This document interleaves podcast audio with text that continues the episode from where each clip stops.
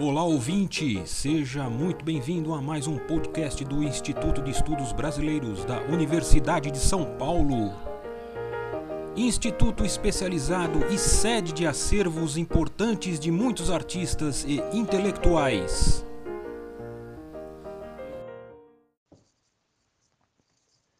O polígrafo modernista Mário de Andrade colecionou cardápios entre os anos de 1915 e 1940. A documentação encontra-se preservada no Fundo Mário de Andrade, no patrimônio do Instituto de Estudos Brasileiros da Universidade de São Paulo. Esta coleção foi o objeto de minha dissertação de mestrado, desenvolvida entre o segundo semestre de 2017 e o final de 2019, no programa de pós-graduação Culturas e Identidades Brasileiras, sob orientação do professor Marcos Antônio de Moraes. A coleção de cardápios de Mário de Andrade congrega um conjunto de documentos reunidos por ele, datados entre 1915 e 1940. Contam-se 23 itens, divididos entre menus de formato tradicional, nos moldes franceses, cardápios estilizados, carta de bebidas e impressos de mesa, para marcação da posição do convidado. Esta dissertação tomou como ponto de partida a indexação arquivística preliminar realizada em 1982 pela pesquisadora Maria Célia Rua de Almeida Paulilo, sob a orientação da professora doutora Teleancona Lopes, no Instituto de Estudos Brasileiros. A retomada dos documentos, em face de pesquisas mais aprofundadas, permitiu confirmar esse arco temporal da produção dos cardápios em uma nova configuração arquivística, que passou a ser de 1915 a 1940. A seguir, nomearei alguns desses cardápios e destacarei algumas das características identificadas ao longo da pesquisa. O primeiro cardápio da coleção datado de 10 de janeiro de 1915, refere-se ao banquete ocorrido no Grand Hôtel de la Haute-Série Sportsman. O menu, escrito em francês, antecipa que as práticas culinárias francesas modelam a construção desses menus da coleção. Esse banquete era composto de sopa cremosa de aspargos brancos, peixe servido com molho à base de creme chantilly, filé bovino acompanhado com tomates e cogumelos recheados, alface e batatas douradas na manteiga, perua brasileira, salada composta de alface, salsão e beterraba e temperados com molho composto de azeite e vinagre. Para a sobremesa, peras cozidas em calda de baunilha, servidas com sorvete de baunilha e calda de framboesa. O desenvolvimento da hotelaria de luxo paulista também reflete-se nos menus da coleção de Mário de Andrade. Segundo Valenzuela, no livro Imagens da Hotelaria na Cidade de São Paulo, em propaganda no Guia de São Paulo de 1912, o Grand Hotel de la Haute-Série Sportsman contava com um restaurante francês. Dentre os clientes ilustres, acolheu Rui Barbosa na comemoração da viagem de automóvel do Rio de Janeiro a São Paulo e em 1909 recebeu-o ainda em duas oportunidades, durante a sua campanha presidencial. Segundo a autora, as dependências do hotel também foram a residência temporária de Oswald de Andrade em 1919. O segundo menu da coleção, datado de 9 de janeiro de 1921,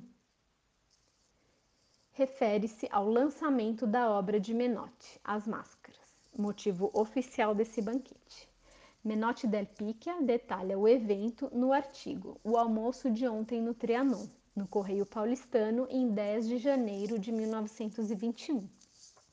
E afirma ser de autoria de Antônio Paim uma das ilustrações presentes no cardápio. Este cardápio conserva características dos menus de princípios do século XX quanto à estética presença de adornos, vinhetas e desenhos com requintes gráficos, diversidade de tipografias, marca do hotel anfitrião, além de nomear o homenageado. A inscrição do nome de Mário de Andrade no cardápio pode sinalizar que os convidados recebiam uma cópia individual do menu. Na publicação de São Paulo, Cinco Crônicas de Mário de Andrade, de Teleancona Lopes, Mário menciona e descreve a importância do Salão Trianon na edição de março de 1921 da revista Ilustração Brasileira. Também cita o local no poema de abertura de Pauliceia Desvairada, Inspiração. O terceiro menu da coleção, datado de 19 de fevereiro de 1922, refere-se ao almoço realizado no mesmo período em que se dava a Semana de Arte Moderna, entre 11 a 18 de fevereiro. Aqui cabe relacionar o desenvolvimento da hotelaria paulista como espaço das práticas de sociabilidade modernista. O documento traz assinaturas de convidados como o próprio Mário de Andrade, Gomes Cardim, Agostinho Cantu, Antônio Carlos Ribeiro de Andrada, dentre outros. O menu, apesar de uma versão reduzida, conserva características dos cardápios de modelo francês.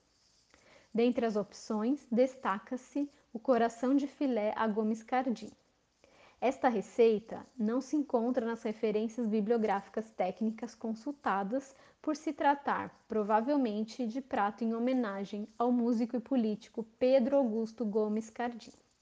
Formado em Direito, foi deputado estadual e vereador em São Paulo. Membro fundador da Academia Paulista de Letras e do Conservatório Dramático e Musical de São Paulo. Foi também fundador da Academia de Belas Artes de São Paulo em 1925, a mais antiga escola superior especializada em ensino artístico da capital paulista. A importância de Gomes Cardim justificaria a homenagem no menu, na atribuição de seu nome a um prato. Tendo em vista a sua assinatura no verso do menu, é possível considerar que esteve presente na comemoração. Em vista de minha formação universitária na área de gastronomia, ao me debruçar sobre os menus colecionados por Mário de Andrade, vislumbrei a possibilidade de efetivar o cruzamento da história do modernismo, em particular a sociabilidade em torno da mesa, com a literatura culinária. De acordo com Esteves, no livro Discursos sobre Alimentação nas Enciclopédias do Brasil, a literatura culinária no mundo e no Brasil até o século XX é representada principalmente por livros de receitas, dicionários e enciclopédias, que forjam discursos sobre comida e alimentação, fixando o que deve ser conhecido e consumido por um sujeito para bem viver na formação social em que está inserido. Essas publicações propagam normalmente coisas a saber atravessadas pelos discursos médicos e culinários, de fonte europeia ou brasileira, construindo uma imagem reificada de civilidade. Segundo o autor, o que se diz sobre comida necessariamente diz também sobre o sujeito. Os cardápios foram instrumentos marcantes da difusão de conhecimentos culinários das potências econômicas e culturais dominantes. O chefe Auguste Escoffier referência da sistematização dos conhecimentos gastronômicos franceses, ainda vigentes nos dias de hoje, é autor do principal estudo que orienta e consagra a elaboração de cardápios. Escoffier fixa apontamentos que vão desde questões gramaticais a culinárias e sociais, mirando a manutenção de uma distinção cultural. Seus estudos serão um ponto de partida da proposta de análise de menus apresentadas nessa dissertação. A abordagem dos menus também considera o estudo dos pesquisadores Campiverde, Montserrat, Hamburg e, no contexto nacional, as reflexões críticas de Barreto, Beluso, Garcia e Lelis. Símbolo dos banquetes aristocráticos até o século XIX, os menus passam a configurar nas mesas burguesas como índices de ascensão social e de civilidade. O cardápio, um impresso efêmero, figurou como um distintivo da sociabilidade das elites no século XX. Hamburg sinaliza no livro O Menu, da Idade Média ao século XX, que, ao longo dos tempos, esse deixa de ser apenas uma lista ordenada de pratos de uma refeição ou um plano de trabalho para cozinheiros torna-se um testemunho da vida cultural, social e política de uma época. Caracteriza-se como um documento que marca eventos familiares e sociais, institucionais e diplomáticos.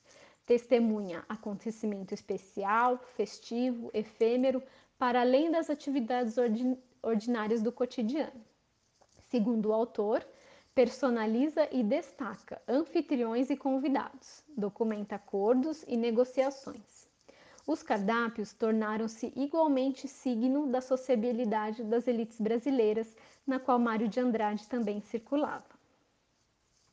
Além de uma síntese da história dos menus, esse estudo persegue pistas sobre o interesse do autor modernista pelo universo da cozinha brasileira descreve e analisa a coleção de cardápios por ele conservados a partir da análise de aspectos gráficos e textuais, gastronômicos, históricos, buscando também apreender redes de sociabilidade, registros de encontros modernistas.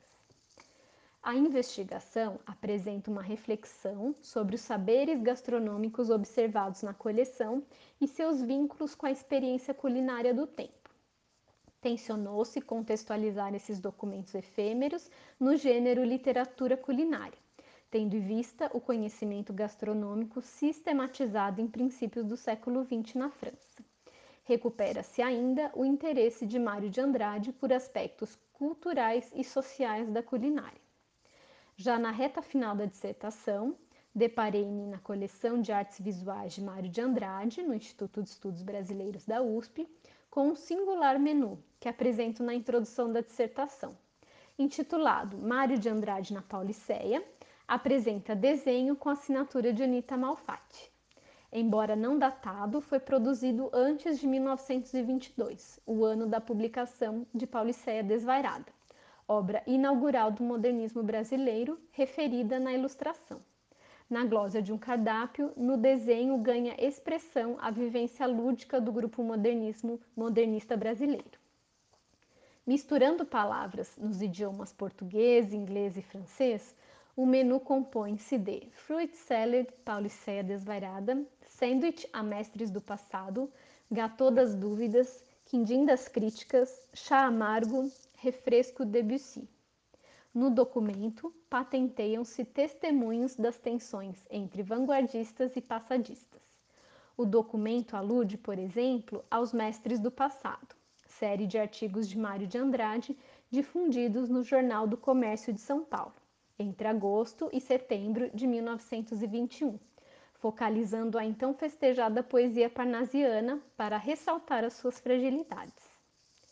A coleção de cardápios de Mário de Andrade demonstra que ele vivenciou uma intensa sociabilidade ao redor da mesa, assunto ainda inexplorado que era preciso historiar para conhecê-lo melhor. Esse podcast apresenta uma breve introdução do estudo da coleção de cardápios de Mário de Andrade, realizada com o apoio da equipe do arquivo do Instituto de Estudos Brasileiros e que estará, em breve e na íntegra, disponível no acervo da Biblioteca de Teses e Dissertações da USP. Este podcast do Instituto de Estudos Brasileiros chega ao final. Esperamos que tenham gostado e em breve retornaremos com um novo assunto para você.